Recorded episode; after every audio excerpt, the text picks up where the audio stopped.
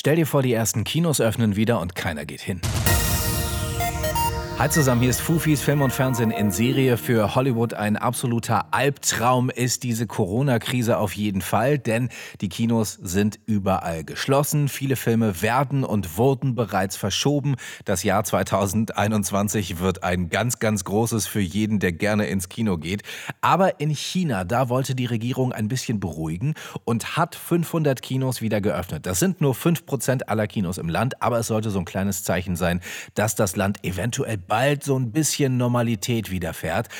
Es ist nur leider keiner ins Kino gegangen. Mal abgesehen davon, dass Hollywood uns auch keine guten Zeichen gibt im Moment, dass sich Kino lohnt, äh, haben die Menschen wahrscheinlich einfach noch zu viel Angst, sich mit vielen anderen in einen Raum zu setzen, der im besten Fall auch nicht gut belüftet ist und äh, sich dann noch Corona einzufangen.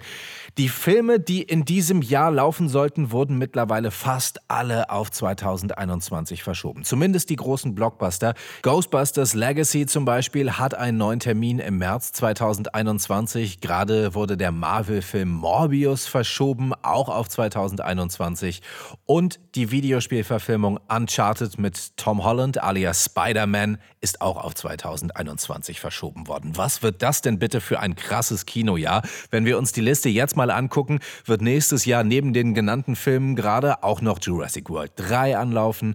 John Wick 4 kommt ins Kino, Indiana Jones 5, Halloween Ends, Fast and Furious 9, Doctor Strange 2, The Batman, Avatar 2, Sherlock Holmes 3, Space Jam 2, Spider-Man 3, Suicide Squad 2, Tor 4.